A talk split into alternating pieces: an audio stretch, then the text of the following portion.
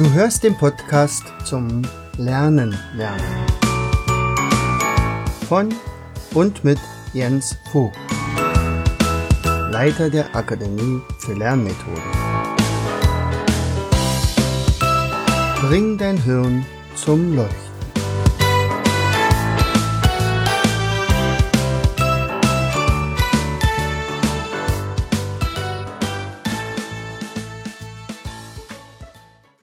Herzlich willkommen zu einer neuen Episode Bring dein Hirn zum Leuchten. Ich habe heute zu Besuch, eigentlich bin ich zu Besuch, bei, bei Achim Mühlheims. Ähm, und zwar, ähm, wir haben uns ja schon öfter mal unterhalten. Der Achim Mühlheims ist ein toller Coach, Trainer für Unternehmer.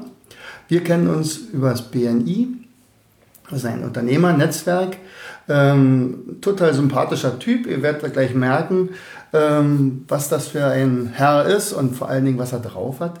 Also, herzlich willkommen, Achim. Ja, vielen Dank, Jens. Ich freue mich sehr, dass du zu mir gekommen bist, hier in meinen Coachingraum, wo ich hier mit den Unternehmern arbeite. Ich muss auch sagen, also ich gucke immer schon so ein bisschen neidisch. Neben, links neben mir steht so ein Massagesessel mit einer äh, Brainlight-Anlage. Ähm, er hat mir versprochen, dass ich nachher dann noch mal rauf kann. Also das, das werde ich auch unbedingt machen. da kommen wir aber nachher erstmal dazu. Wir werden auf jeden Fall drüber sprechen, denn es hat ja auch was mit Denken zu tun und mit äh, naja, Emotionen und was man alles, Entspannung natürlich. So, also als erstes würde ich dich ganz gerne mal bitten, dich selber mal ein bisschen vorzustellen. Ja, mein Name ist Achim Mühlheims, ich bin Unternehmercoach. Äh, das habe ich nicht mein Leben lang gemacht, aber schon sehr lange. Meine Ausbildung zum Coach habe ich 1986 äh, im Oktober begonnen. Also das sind jetzt gut 30 Jahre. Und äh, die hat acht Jahre gedauert und war also sozusagen berufs- bzw. studienbegleitend. Und ähm, ja, da äh, habe ich viel gelernt. Damals war das ja in Deutschland noch gar nicht üblich, äh, von einem Coach zu sprechen. Selbst die Fußballvereine hatten noch Trainer und keine Coaches. Und ähm, ja, heute ist dieser Begriff sehr abgegriffen. Heute nennt sich fast jeder Coach. Ähm, und inzwischen gibt es ja auch äh, Ausbildung dazu. Die muss man allerdings nicht haben, um sich da äh, Coach zu nennen. Mir ist sehr wichtig, dass ich diese Ausbildung gemacht habe. Ich habe dort meine zentrale Methode gelernt, mit der ich sehr viel arbeite heute. Das ist die Methode der Unterscheidung. Aber dazu vielleicht später mehr. Ja, wie kam ich zum Coaching? Äh, ich habe zwei Studien äh, gemacht. Ich habe einmal Elektrotechnik studiert und dann später noch Informatik. Äh, also ich bin heute äh, von Berufsabschluss her Diplom-Informatiker. In diesem Beruf habe ich anfangs selbstständig gearbeitet in einer eigenen Firma. Ich habe damals schon Unternehmer beraten. Das war Ende der 80er Jahre. Da ging es darum, Bürosysteme einzuführen, PCs in, in Unternehmen einzuführen ganz banale Dinge wie Buchhaltung, äh, äh, Lohnbuchhaltung und solche Dinge, Lagerverwaltung dann auch später und Rechnungswesen und sowas. Ja, aber es ging damals auch schon um Projektmanagement in kleinen und mittleren Firmen. Viele hatten da noch nichts in der Richtung und solche Dinge habe ich dort mit den Unternehmern entwickelt. Ja, durch meine Coaching-Ausbildung bin ich natürlich sehr stark auf mentale Themen gestoßen, ähm, aber dazu vielleicht später mehr. Ich habe dann, äh, nachdem ich äh, zeitweise in dem Familienunternehmen gearbeitet habe, äh, meine Nachfolge angetreten habe, sozusagen von meinem Vater oder antreten sollte, ähm, es dann zur Auseinandersetzung kam, äh, unterschiedliche Vorstellungen über die Zukunft und äh, wie man das Unternehmen, wie schnell man das Unternehmen modernisieren muss, bin ich dann dazu gekommen, davon Abstand zu nehmen und meinen eigenen Weg zu gehen habe eine Familie gegründet, zwei Kinder, zwei erwachsene Söhne heute und äh, aufgrund eines Schicksalsschlags, den ich da in der Familie hatte, musste ich mich intensiver um meine Familie kümmern. Und das hat dann dazu geführt, dass ich mein Unternehmen damals aufgegeben habe, mein eigenes, und dann mich äh, habe anstellen lassen. Ich habe damals äh, als Projektmanager für die Firma Oracle gearbeitet, ein amerikanisches Softwareunternehmen, ähm, Erzfeind oder Erzkonkurrent zur SAP ähm, macht ähm, sehr viele Projekte in großen Unternehmen, äh, ist bekannt und weltbekannt für die Datenbank, äh, die sehr performant äh, ist und sehr verbreitet. Aber ähm, im SAP wird halt hauptsächlich im Bereich der Unternehmenssoftware konkurriert und ich habe dort als Projektmanager gearbeitet Software in Unternehmen eingeführt ähm, und später dann als Program Manager. Und in dem Rahmen des Program Manager Tätigkeit war ich eben auch für die Einführung der Gesundheitskarte mit zuständig. Wir haben damals die technischen Grundlagen äh, und die Sicherheitstechnik entwickelt, gemeinsam äh, mit der T-Systems und äh, der Knappschaft Bahnsee. Und ja, haben ein Leuchtturmprojekt in diesem Bereich, was dann später die Standards gesetzt hat, ähm, auf die Beine gestellt. Ja, durch meine Familiensituation bin ich dann 2008 erkrankt. Das heißt, ich hatte ein Burnout äh, weil eben Beruf war sehr anregend, sehr mhm. herausfordernd, äh, die Tätigkeit bei Oracle. Das war aber nicht die Ursache, sondern die Ursache war dann, dass ich eben durch meine Frau, die eben erkrankt ist und äh, das behinderte Kind halt sehr zu Hause auch gefordert war und belastet. Ja, und dann habe ich mich sozusagen am eigenen Schopf äh, wieder aus dieser äh, Misere befreit. Äh, ich kümmere mich heute noch um meinen Sohn, der nach wie vor behindert ist äh, habe mich äh, scheiden lassen von meiner Ex-Frau. Du weißt ja, ich bin wieder verheiratet mit der Dörte, äh, mit der ich hier zusammen auch lebe. Wir nutzen diesen Raum hier auch gemeinsam, also beide nutzen wir ihn. Und ähm, ja, da bin ich sehr froh. Ich habe sozusagen einen zweiten Lebensabschnitt äh, vor einigen Jahren, vor sieben Jahren begonnen mit der Dörte. Und in diesem äh, Lebensabschnitt dann auch wieder meine Berufung gefunden, nämlich das Coaching. Ich arbeite sehr, sehr gerne mit Menschen daran, ihre Möglichkeiten im Denken zu verbessern, zu erweitern, äh, neue Möglichkeiten für sich zu entwickeln, auch im Handeln daraus natürlich. Denn Denken alleine bringt ja nichts in die Welt, sondern wir müssen dann auch die Konsequenz aus diesem Denken ziehen und handeln. Ja, und äh, darum geht es in meinem Coaching. Ne? Es geht darum, neue Gedanken zu denken und äh, daraus eben auch neue Handlungen zu entwickeln. Und äh, du hattest ja auch schon, wir hatten uns ja vorher schon unterhalten, darüber äh, und sagte also, wie wahrscheinlich das sich alles so weiterentwickelt. Du hast ja eine unglaubliche Erfahrung, äh, was zum Beispiel künstliche Intelligenz betrifft, wie wahrscheinlich sehr viele Arbeitsplätze wegfallen werden, ob man will oder nicht, wie man dazu steht, auch immer. Ähm, was für Konsequenzen würde das dann überhaupt für die Gesellschaft bedeuten? Also das ist auch ein ganz wichtiger Antrieb für mich. Äh, als kleines Kind habe ich mal so die Vision gehabt, dass Computer und Technik uns die ganze Arbeit abnehmen und wir uns dann, also die unangenehme Arbeit, und wir uns dann mit den wirklich wichtigen Dingen als Menschen beschäftigen können, die uns am Herzen liegen, äh, dass wir uns um andere Menschen kümmern können, dass wir lernen können, dass wir uns weiterentwickeln können. Und äh, genau diese Vision kommt ja jetzt auch, nur dass eben nicht jeder was davon hat ne? sondern dass das begrenzt bleibt auf bestimmte Leute, die sich eben diese herausragende Technik leisten können. Und die nutzen sie nicht zum Wohle aller, sondern eigentlich nur für ihre eigenen Zwecke. Insofern äh, sind wir da gesellschaftlich gefordert. Denn was auf uns zukommt, äh, ist das, was in den 70er Jahren mal so skizziert worden ist. Künstliche Intelligenz wird viele Bereiche äh, tatsächlich erobern in den nächsten Jahren. Das trifft vor allen Dingen den Banken- und äh, Versicherungsbereich und alle Bereiche, in denen klassische Sachbearbeitungsaufgaben anliegen, wo also Akten bearbeitet werden müssen, bewältigt werden müssen und so weiter. All diese Tätigkeiten werden durch künstliche Intelligenz vollständig automatisierbar und äh, die Arbeitsplätze werden dort ersatzlos wegfallen. Was bleibt denn mit den Leuten? Das ist eine gute Frage. Was machen dann diese Menschen? Ne? Und ähm, in unserer Politik wird davon noch nicht offen darüber gesprochen, obwohl es den Politikern durchaus bewusst ist. Äh, denn äh, heute gehen wir immer noch davon aus, dass wir irgendwann mal Vollbeschäftigung erreichen können und dass äh, wir weniger Arbeitslosenzahlen kriegen. Und das klappt ja auch so ein bisschen durch die Lüge mit den Minijobs, die wir uns dann äh, da äh, auftischen lassen. Problem ist halt nur, äh, was mache ich mit einem Bankangestellten, der, sag ich mal, ein vernünftiges Gehalt bezogen hat, wenn der jetzt plötzlich Pförtner wird oder ähm, sonst irgendwelche niederen Tätigkeiten als Minijob als Wachmann äh, machen soll. Das kann es nicht sein. Und äh, insofern müssen wir halt äh, als Gesellschaft, auch als Volkswirtschaft überlegen, was machen wir mit all diesen äh, top ausgebildeten Leuten, mit diesen Menschen, die wirklich mehr zu bieten haben. Äh, und damit will ich jetzt nicht den Pförtner abqualifizieren, der macht auch eine wichtige Tätigkeit. Aber das ist eben etwas, was, äh, äh, sage ich mal, nicht unbedingt dem Bildungsniveau entspricht, was jetzt jemand gemacht hat, der studiert hat oder der mhm. vielleicht eine, äh, eine Bankausbildung gemacht hat. Das heißt, wir müssen überlegen, äh, wie wir äh, tatsächlich zu so einer Welt kommen, wie ich sie als Kind mal in der Vision gesehen habe. Das heißt also, ein bedingungsloses Grundeinkommen könnte so ein Weg sein. dass jeder Mensch einfach, äh, einfach dadurch, dass er Mensch ist und auf der Welt, dass er dadurch die Berechtigung hat, dass seine Grundbedürfnisse äh, abgedeckt sind. Dass er das Geld bekommt, was er braucht zum Leben, zum Wohnen und äh, um, um seine Grund Grundbedürfnisse äh, zu erfüllen. Und dass er eben die Möglichkeit bekommt, dann, in, so wie er halt will und wie seine Fähigkeiten sind, äh, die dann in die Gesellschaft einzubringen.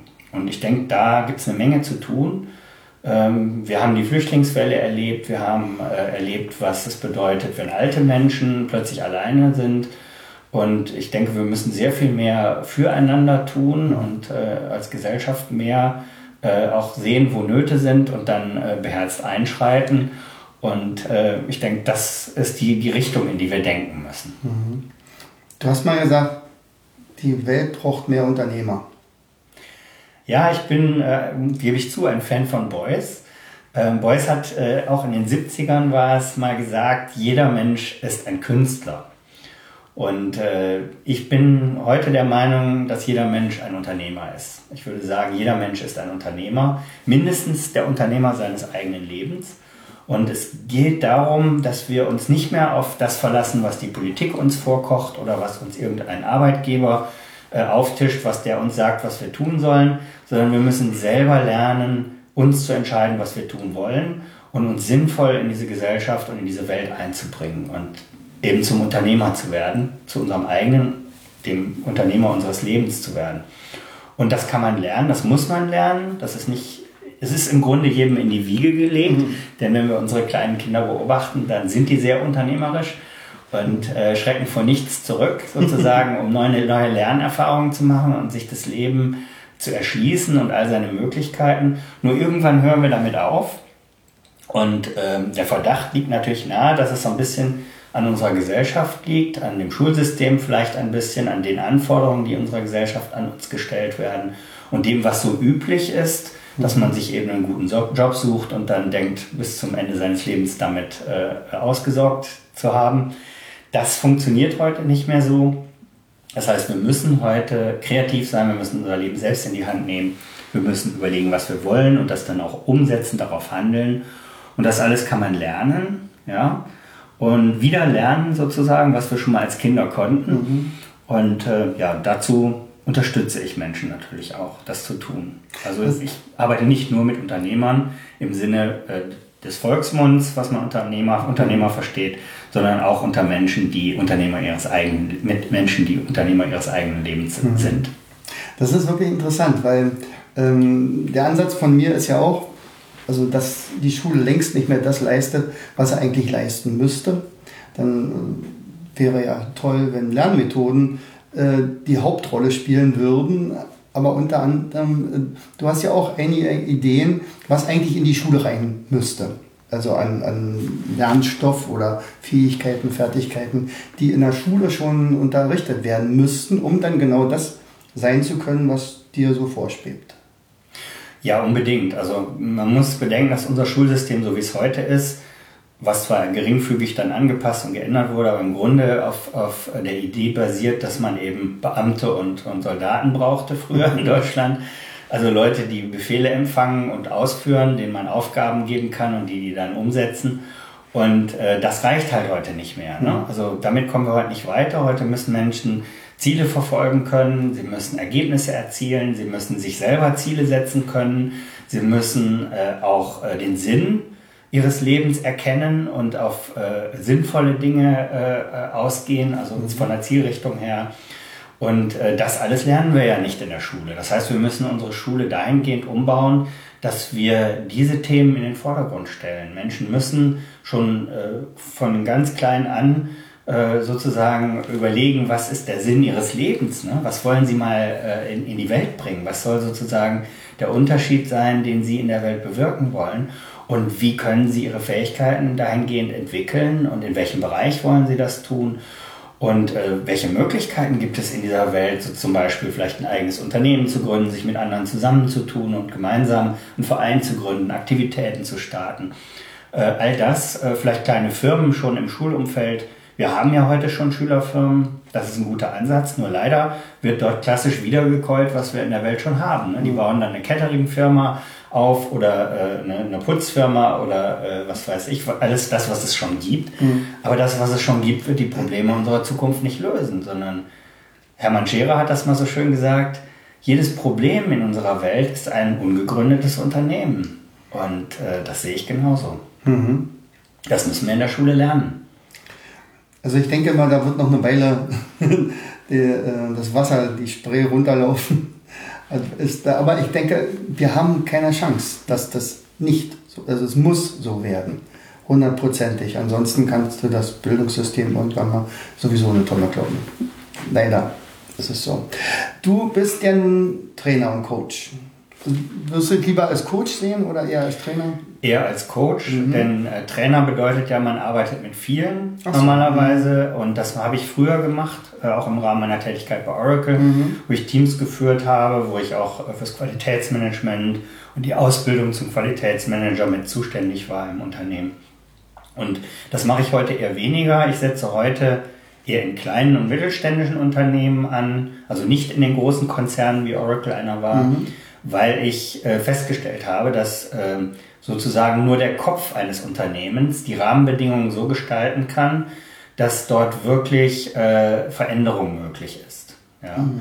Äh, das geht nicht von unten nach oben, sondern das geht nur von oben nach unten. Von oben nach unten. Das heißt, ich muss mit dem Kopf arbeiten und ähm, an den Vorstand oder den CEO von Oracle komme ich nicht ran. Äh, der interessiert sich überhaupt nicht für mich, sondern macht sein eigenes Ding.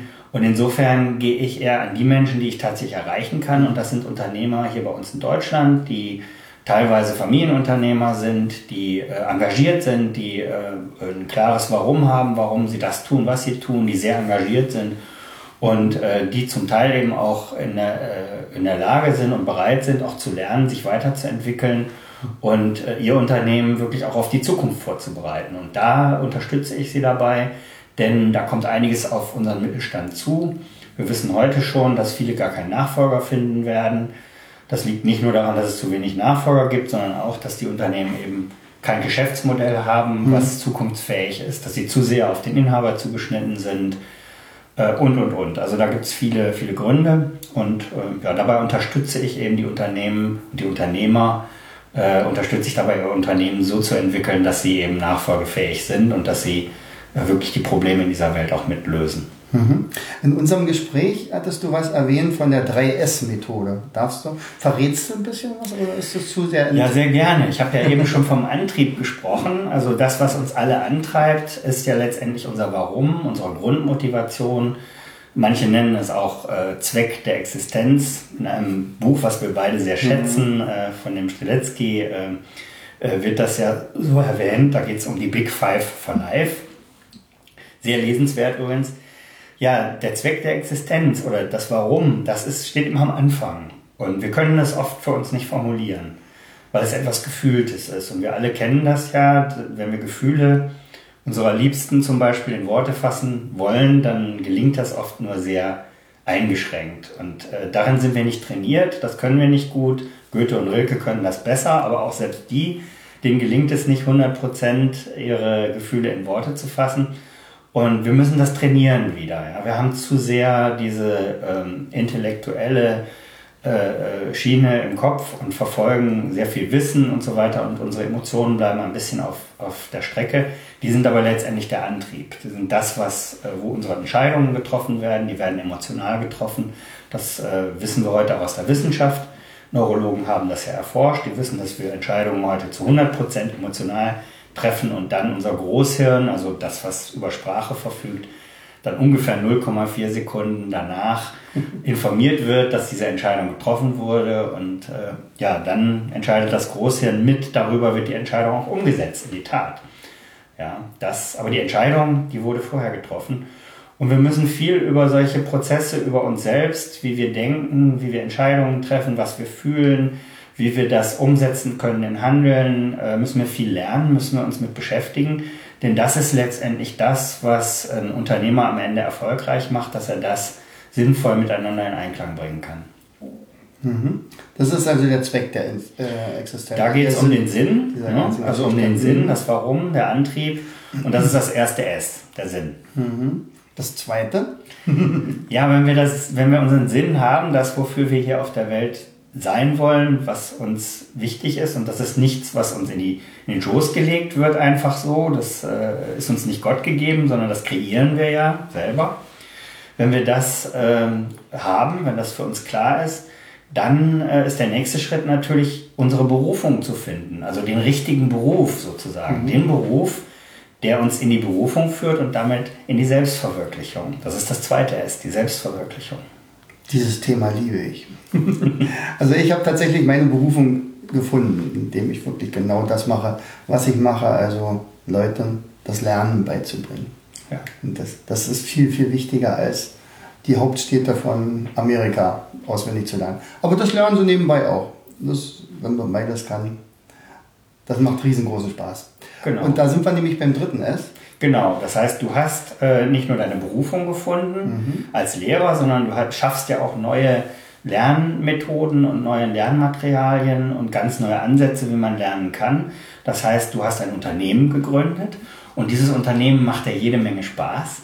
Und das ist sozusagen der dritte Schritt, wenn man dann seine Berufung gefunden hat, äh, die einen in die Selbstverwirklichung führt. Also S wie Selbstverwirklichung. Ja, dann sozusagen ein Unternehmen zu entwickeln, ein Wow-Unternehmen, ein inspirierendes Unternehmen, ein Unternehmen, das eben jede Menge Spaß macht. Ja, und das bringt dann eben diesen Spaß und das ist das dritte S.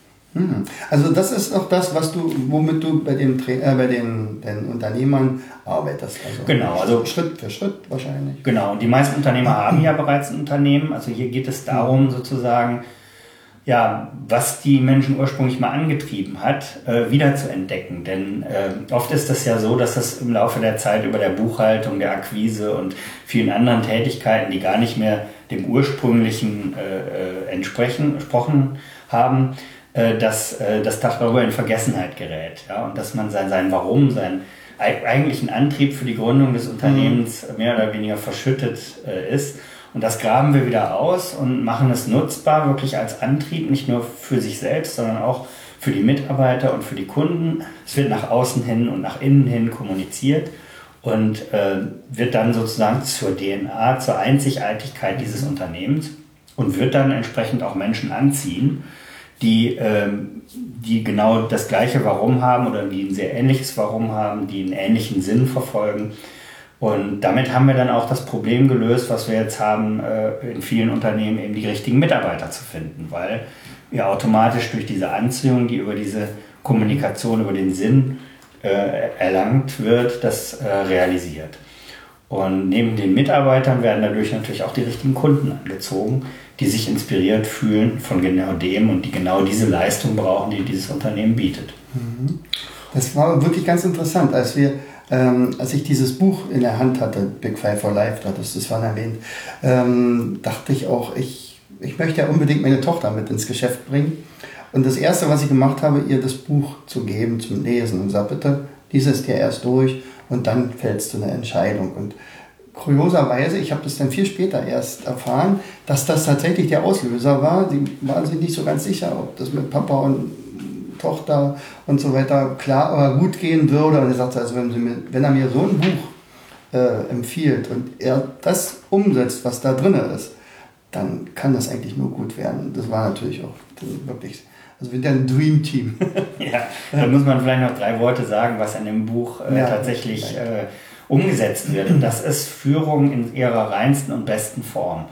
Und äh, es geht ja darum, sozusagen, dass wir Verantwortung übernehmen und Menschen helfen, sozusagen dabei, mhm. wirklich ihr Leben, ihren Lebenstraum umzusetzen. Und äh, dieser Protagonist in dem Buch, der hat ja genau das erreicht. Also es ist ein Unternehmer, der ganz viele Unternehmen geschaffen hat, die letztendlich genau das tun, nämlich den mit, die richtigen Mitarbeiter äh, zu beschäftigen, die genau ihr, ihr Lebensziel sozusagen mhm. und ihre wichtigsten Dinge in diesem Unternehmen leben und umsetzen können und dadurch natürlich auch sehr viel Spaß an ihrer Arbeit haben und sich auch voll einbringen mit vollem mhm. Einsatz. Ne?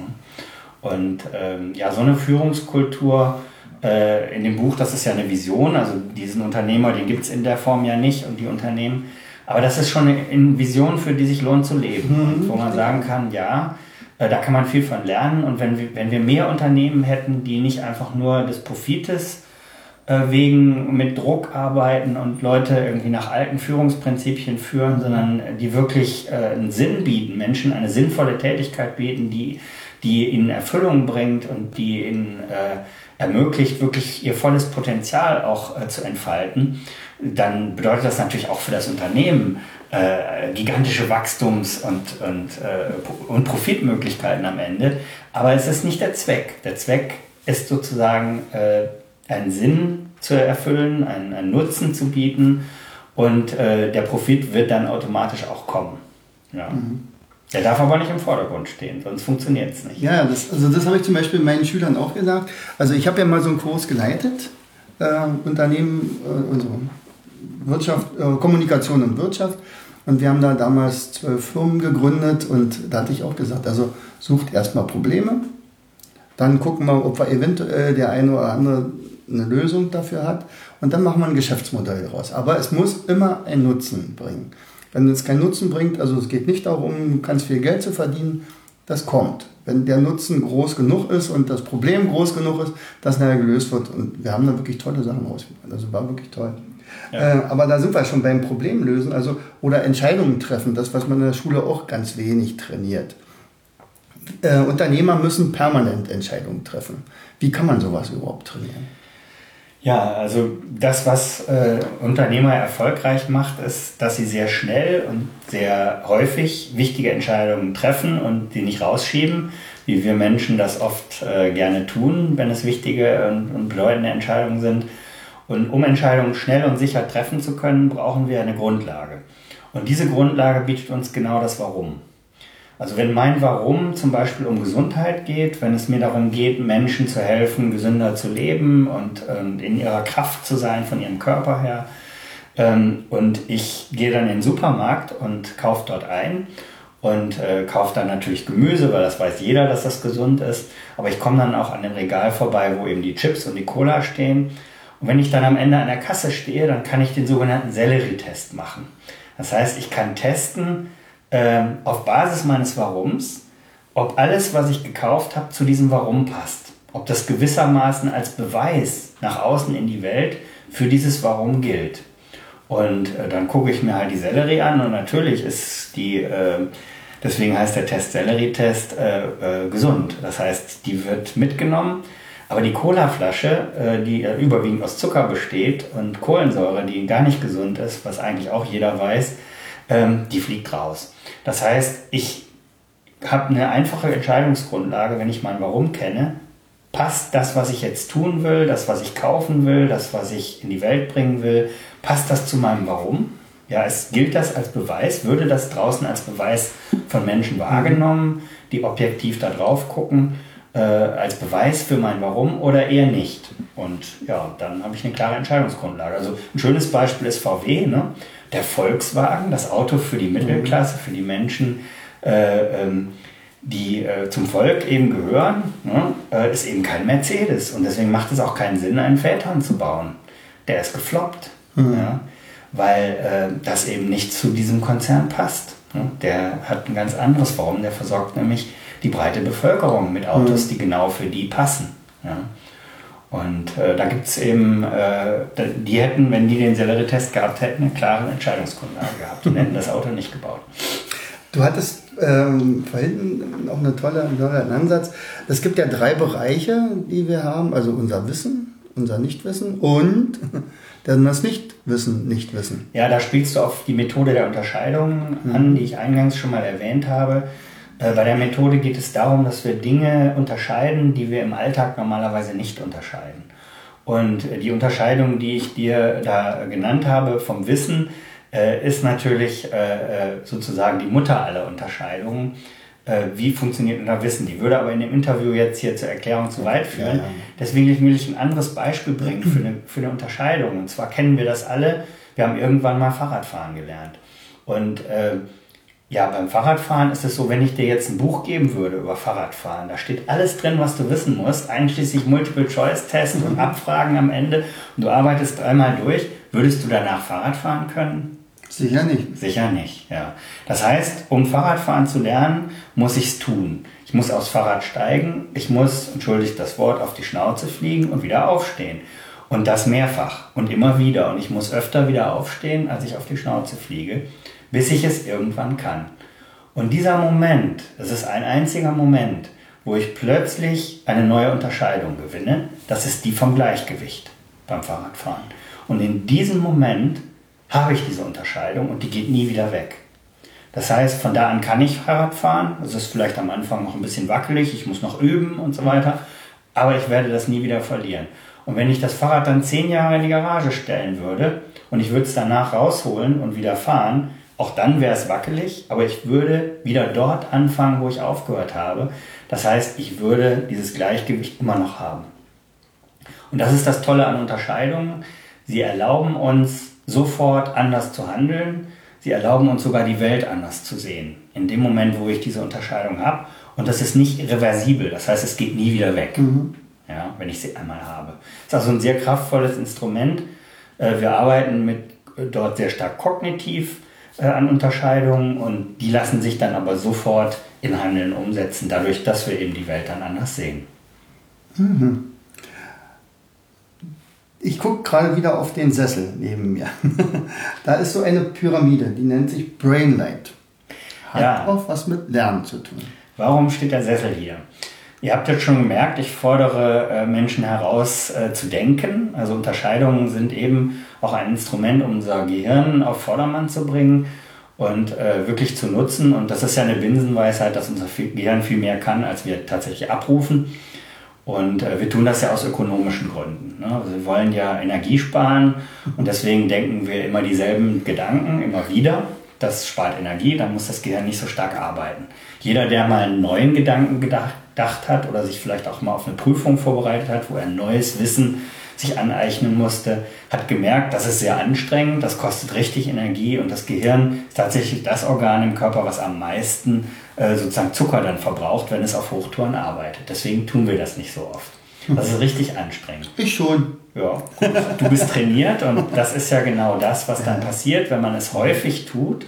Genauso wenn man häufig äh, joggt oder häufig seinen Körper fordert, dann äh, fällt es leichter, ne?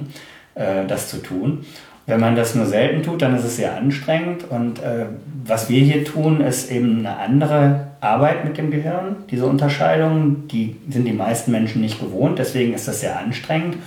Und um dann sozusagen ja wirklich dem Gehirn auch die Gelegenheit zu geben, diese neuen äh, Nervenverbindungen, die dann bei dem neuen Denken auch entstehen, äh, entstehen zu lassen, brauchen wir danach Entspannung.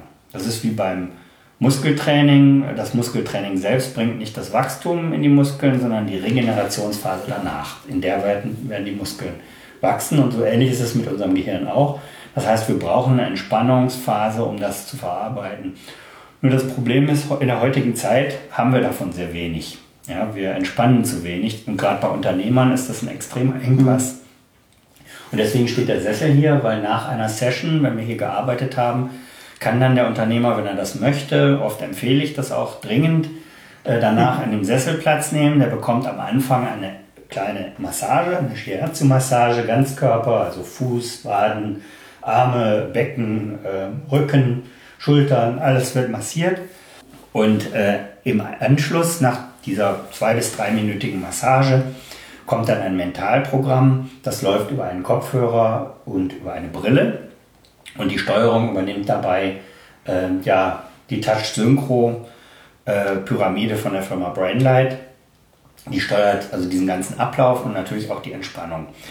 Und in dieser diese tiefen Entspannung, das kennt jeder vielleicht aus dem Urlaub, wenn man mal so äh, ganz locker aufs Wasser geguckt hat und den, den Spiegeln des Sonnenlichts dort äh, verfolgt hat, dass man dann automatisch in einen anderen Bewusstseinszustand kommt. Das heißt, man entspannt sich, man es entstehen plötzlich kreative Ideen, so ein Tagträumen, man schläft fast ein und gerade in diese Phase kurz vorm Einschlafen ist ja bekannt als sehr kreativ. Dort kann man auch gut neue Ideen aufnehmen, neues Wissen aufnehmen. Das kennen wir aus dem Superlearning auch, dass wir in so einer entspannten Situation eben äh, kreativ sind, denken können, äh, neues Wissen aufnehmen. Ja, und das äh, können wir ganz gezielt mit äh, Hilfe dieser Pyramide erzeugen, indem wir eben über eine Brille, die eben auch Lichtimpulse auf unsere Augen äh, gibt und äh, über einen Kopfhörer, der uns dann akustische Signale auf die Ohren gibt, ähm, können wir das ganz gezielt dann äh, ähm, stimulieren. Das heißt, auch da schwingt sich unser Gehirn auf die angebotene Frequenz ein und kommt dann in den damit verbundenen Bewusstseinszustand. Und das ist halt ein entspannter, so im Bereich zwischen 9 und 14 Hertz. Ja, da sind wir ganz ruhig. Das wird auch in der Meditation genutzt. Wir sind kreativ. Wir haben, wir, wir tagträumen. Und wenn wir dann ein bisschen tiefer gehen in der Frequenz, also zwischen 4 und 8 Hertz, da haben wir dann Tiefenentspannung. In der Regel schlafen wir dann schon ein äh, und lösen dann manchmal im Traum schon Probleme des Alltags, verarbeiten Dinge. Und dann gibt es noch diese ganz tiefe Frequenz, äh, die liegt zwischen 0,5 und 3 Hertz. Das ist sozusagen der tiefe, traumlose Schlaf, wo wir dann äh, ja, unseren Körper reparieren. Das heißt, äh, in dieser ganz tiefen Schlafphase findet Zellregeneration statt auf Zellebene. Das heißt, äh, unser Körper, unser Immunsystem, unser ähm, äh, Selbstheilungskräfte werden aktiv und reparieren all das, was äh, wir so unserem Körper sonst in der Wachphase alles so angetan mhm. haben durch Stress und andere Dinge. Ja, und äh, all das kann dieses System erzeugen. Ähm, die Pyramide steuert den ganzen Ablauf. Das heißt, wie gesagt, am Anfang wird man massiert, dann wird man äh, ganz gezielt in die Entspannung gebracht, je nachdem, was für ein Programm man wählt, entsprechend tief, je nachdem, wie lange das dauern darf. Und am anschließend wird man dann auch wieder nach hochgeführt, das heißt äh, wieder in den Wachzustand zurückgebracht, äh, nach einem festen zeitlichen Ablauf. Und am Schluss gibt es dann wieder eine Massage und dann fühlt man sich so richtig erfrischt und erholt. Und du hast es ja schon mal erlebt ja, und freust dich schon, freue ich mich ja auch. freust dich schon wieder drauf, äh, das heute nochmal erleben ja. zu dürfen. Ja. Wie lange dauert so eine äh, so ein Programm? Die Programme sind zwischen 20 äh, ähm, und 60 Minuten. Ah. Mhm. Das heißt also, wenn, wenn zum Beispiel, sagen wir mal, ich hätte so ein Gerät bei mir zu Hause, dann könnte einer schon mal in dem Sessel sitzen und der andere wird trainiert und dann tauschen die nochmal. Genau, so könnte man das machen. Ich habe hier jetzt alles in einem Raum, deswegen biete ich meinen Kunden äh, diesen Sessel eben kostenlos zusätzlich an weil Johannisthal ist ja nicht ganz Mitte Berlin, ne, die hippe Mitte, aber dafür ist es hier sehr ruhig. Mhm. und der Raum hier ist besonders gestaltet ähm, und äh, das ist natürlich ein zusätzlicher Anreiz, dann mit dem Sessel die Fahrt hierher, den Weg auf sich zu nehmen, um dann hier eben einerseits intensiv arbeiten zu können ohne Ablenkung und andererseits eben danach auch wirklich tief entspannen zu können. Mhm. Also das ist schon ein Stichwort. Ähm, ich frage frag gleich noch nach, schnell nach ein paar Büchern, mhm. die du empfiehlst. Aber äh, wie kann man dich dann erreichen? Sagen wir mal jetzt noch, oh, oder bist du so ausgebucht, dass du sagst, tut mir leid, die nächsten zehn Jahre nehme ich keinen mehr? Nee, äh, so gut ausgebucht bin ich zurzeit nicht. Das heißt, ich habe durchaus noch Plätze frei und freue mich darauf, äh, Anfragen entgegenzunehmen. Es ist so, dass ich grundsätzlich mit allen äh, Interessenten erstmal ein Gespräch führe. Das dauert zwischen ein und zwei Stunden. Mhm. Und äh, da erläutere ich nochmal meine Methode, wie ich vorgehe. Ich frage ab, was die Zielsetzung ist, worum es geht, was die Problemstellung ist. Und dann finden wir gemeinsam raus, ob das passt. Das heißt, ob ich ähm, der richtige Coach sozusagen bin. Und ähm, ja, und dann mache ich auch ein konkretes Angebot, ähm, wie lange das dauern wird, bestimmte Ziele auch zu erreichen und was es kosten wird und so weiter. Und da äh, ja.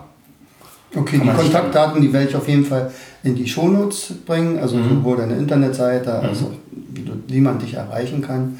In jedem Fall. Stichwort Bücher. Was ja. empfiehlst du denn unseren Hörern? Gerade was das Unternehmercoaching angeht, habe ich ein großes Vorbild und das ist der Stefan Mehrath. Der Stefan Mehrath nennt sich auch Unternehmercoach und, ähm, und ist auch unter der gleichnamigen Webseite zu finden. Ähm, der hat ein oder drei ganz tolle Bücher geschrieben. Das erste ist Der Weg zum erfolgreichen Unternehmer. Und als ich das Buch gelesen habe, ist es mir so gegangen wie, wow, da hat einer aufgeschrieben, was ich hier die ganze Zeit denke und mache. Toll, dann muss ich das nicht aufschreiben. und äh, das Schöne an diesem Buch ist, und das gilt auch für die anderen zwei Bücher, die er noch geschrieben hat, dass das alles als Geschichte, äh, erlebte Geschichte sozusagen, oder ist eine erfundene Geschichte, aber natürlich auf wahren, ähnlichen Begebenheiten äh, basierend, äh, wo ein Unternehmer, der so an seine Grenzen kommt und äh, einfach äh, ja, fast im Burnout landet, also einfach nicht mehr weiterkommt, nicht mehr schafft, äh, wo der sich einen Coach sucht und äh, der mit ihm dann die Ursachen der Probleme sozusagen auf den Grund geht und dann eine Strategie entwickelt und natürlich auch das Warum herausfindet und wo er ihn dann begleitet, äh, sozusagen Schritt für Schritt sein Unternehmen ganz neu aufzustellen und äh, wirklich zum Erfolg zu führen und auch selber dabei aus dieser Stressfalle rauszukommen. Mhm. Das zweite Buch, was er geschrieben hat, äh, ist die Kunst, seine Kunden zu lieben und da geht es um Neurostrategie für Unternehmer. Sprich, was ich eben gesagt habe, unser Gehirn arbeitet auf bestimmte Weise und wir haben eben ein limbisches System, was für die Emotionen zuständig ist. Und wie können wir das, wie können wir unsere Emotionen sinnvoll einbinden ins Geschäftsleben? Wie bringen wir sie äh, sozusagen, wie kommunizieren wir sie richtig? Wie, wie schaffen wir es, äh, die Emotionen und Bedürfnisse unserer Mitarbeiter richtig einzubeziehen und zu nutzen, auch um äh, letztendlich äh, ihnen einen Arbeitsplatz zu bieten, der ihnen Erfüllung auch bringt und der äh, die Grundbedürfnisse erfüllt und dazu führt, dass äh, sie eben äh, dort gerne arbeiten. Ja? Und genauso unsere Kunden natürlich. Wie können wir es schaffen, unsere Kunden zu lieben und die richtigen Kunden dann auch zu haben, die wir auch wirklich lieben können. Äh, das lernt man oder das erfährt man alles in diesem Buch. Sehr, sehr hilfreich. Und dann das letzte Buch, was jetzt gerade im März erschienen ist, äh, Dein Wille geschehe, Führung für Unternehmer. Hier geht es um das Thema, was wir ganz am Anfang schon hatten. Führung ist ganz wichtiges Thema. Die Vision eben von einer tollen Führung finden wir in dem Buch Big Five for Life, was wir schon erwähnt haben.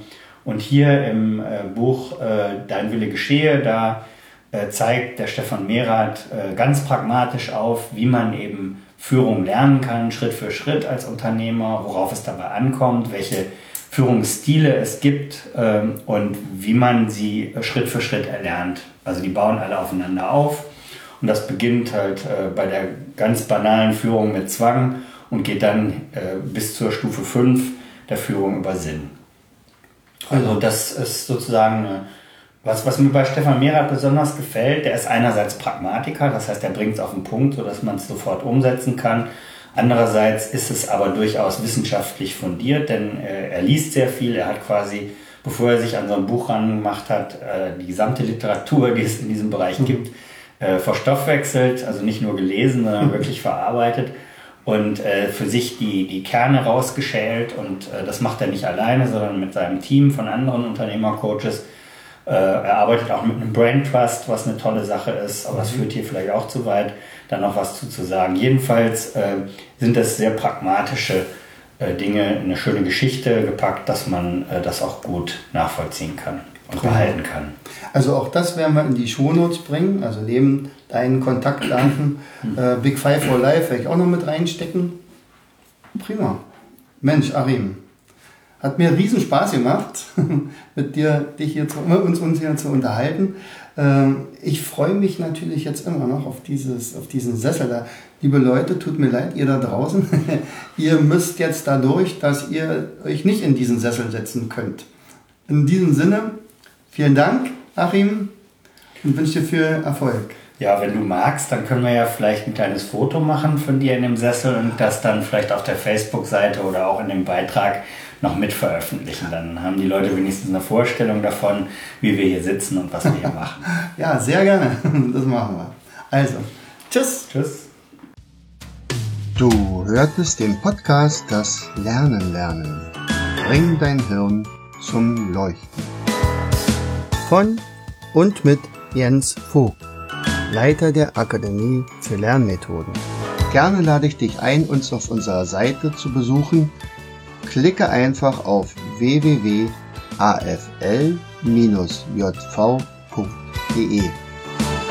Hier findest du weitere wertvolle Hinweise, die dein Lernen leichter machen. In unserem Shop www.mindmaps-shop.de wirst du viele praxiserprobte Produkte rund ums Lernen finden. Bis zum nächsten Mal. Dein Jens.